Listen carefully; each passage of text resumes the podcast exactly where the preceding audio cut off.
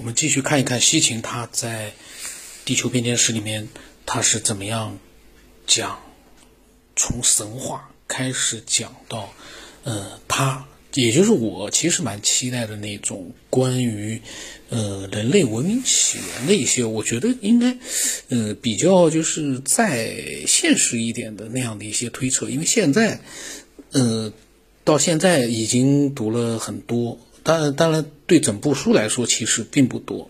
可是呢，全部都在神话的范围里面。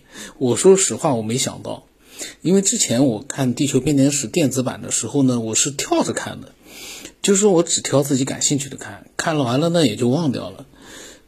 然后呢，这次我读呢，我本来以为他会有很多的一些自己的关于地外文明的一些推测，但是呢，我没想到啊。到现在了，还在神话的这个圈子里面。当然了，嗯，他呢，这个你说他是神话吧，但是他也是从一些有根有据的一些历史的一些记录里面啊来去讲。可是呢，不，我我的想法，不管他是怎么样去依照那些古籍啊或者碑刻啊、呃图文呐、图画去讲，这还是神话呀。这神话就意味着大大量的是人的一个就是呃故事创造呀。我们看看他继续往下啊，接着上一期，他说呢，但是在仔细审视这些记录的时候，我们发现，无论是何种事件当中，埃始终都在违抗恩利尔的很多决定和计划。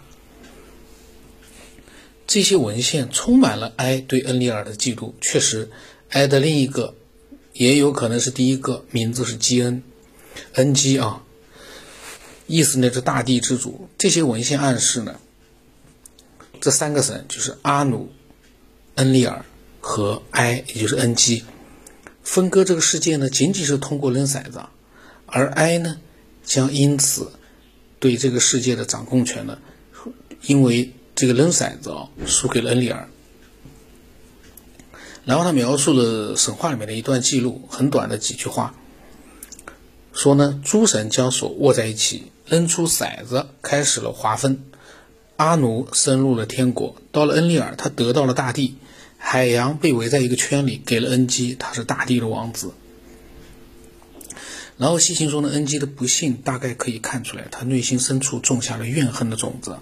恩基在自传中写出了原因是他，而不是恩利尔，他才是第一个出生的。恩基自称是他，而不是恩利尔，他才有资格继承阿努的位置。然后下面是是所谓的恩基的自传啊，我我有我在想这个恩基的自传，这是所谓的神的自传吗？我们继续看啊，看他怎么写的。他说：“我的父，宇宙之王，将我带到宇宙之外。”我是多产的种子，由大野牛产生。我是阿努的长子，我是众神最大的哥哥，我就是这个人，神圣阿努的第一个儿子。他呢是阿努第一个儿子啊。然后西秦说，自从法律被诸神带给了古代近东的人，就已经表明人类所使用的社会和家庭的法典，只是神的法典的拷贝而已。在马里和努季发现的宫廷和家庭的记录。证明了圣经中的习俗和法律，也就是希伯来人始祖的法律，约束了整个古代近东。因此呢，之后的人类对这个始祖及继继承人的问题呢，也是由此而受到启发。亚伯拉罕被剥夺了拥有子女的权利，因为他的妻子萨拉不孕，他的第一个儿子是他的女佣生下来的。但是呢，这个叫赛马利的孩子呢，在萨拉。终于为自己为亚伯拉罕生下了以撒之后呢，丧失了家族继承权。就他妻子呢，开始是不孕的，后来呢，生下了以撒。那么以撒的妻子啊，就他儿子的妻子利贝卡呢，怀了一对双胞胎。理论上呢，先出生的是以龟，哦，以扫，一个呢长着很多淡红色毛发的强壮小子，跟在以嫂脚后面的是更加文雅的雅各。也是丽贝卡最宠爱的一个。当年，当因为年老而双目近乎失明的以撒宣布其遗嘱的时候呢，丽贝卡呢用了一个调包计，使本该降临于姨嫂身上的祝福旁落在了雅各身上。看来这些所谓的神，呃，这个不是神，这个是以撒，亚伯拉罕的儿子以撒。然后以撒的儿子呢，呃，是以扫和雅各。然后呢，因为里贝卡的一个调包计呢，权力呢，嗯，落在了雅各身上。最后呢，雅各在接受祝福后被发现有诈，被打发走了。雅各想娶拉班的女儿雷切尔。但拉班逼迫他先娶姐姐利亚，利亚呢为雅各生了第一个孩子鲁宾。此外呢，他还和另外两个妾为雅各生下了其他几个男孩和一个女儿。然而呢，当后来妹妹雷切尔最终嫁给雅各，并为他生下第一个孩子约瑟夫之后呢，相比其他的孩子，雅各更喜欢约瑟夫。他本来就想娶的是雷切尔。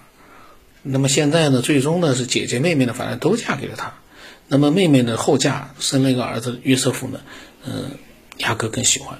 在道德和继承法这样的背景下，人们可以了解恩利尔和恩基之间的冲突。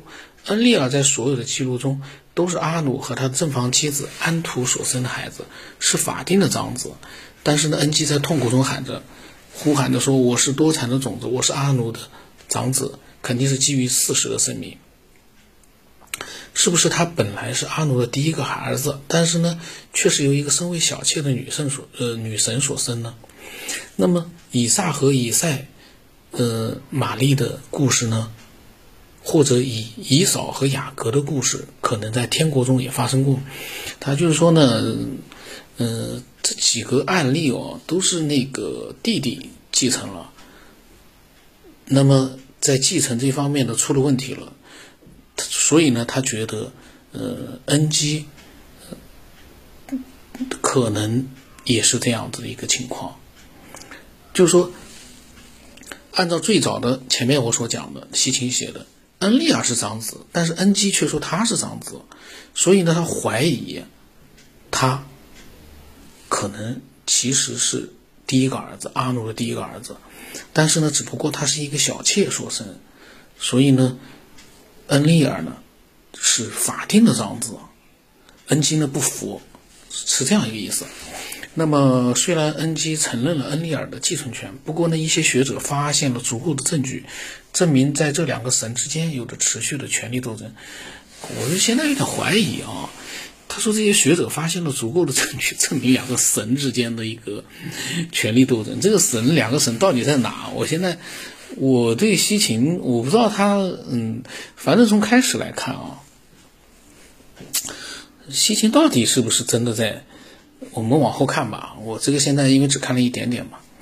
那么，克莱默曾经命名过一个文献，名字就叫做《恩基及其自卑情节》，就像我们以后。将要看见的几个圣经的故事啊，就关于伊甸园中夏娃和蛇的故事，或者大洪水的故事，在他们的苏美尔原版中呢，都有恩基违背他兄弟法令的例子。从某种角度来说，恩基知道自己争夺神之王座是个没有意义的斗争，并且他将努力放在了让自己的一个孩子，当然不是恩利尔的孩子，成为第三代继承人。他这么做呢，至少在一开始是在他的姐妹宁呼尔萨格的帮助下。进行的，那么又又开始讲他的姐妹宁呼尔萨格，就是怎么说呢？就是恩基，他是准备让自己的一个孩子啊，当然不能是恩利尔的孩子，他要让自己的孩子成为第三代继承人。那么他这么做呢，是在他的姐妹宁呼尔萨格的帮助下进行的。下期我们再讲讲宁呼尔萨格吧。现在因为正好有事儿。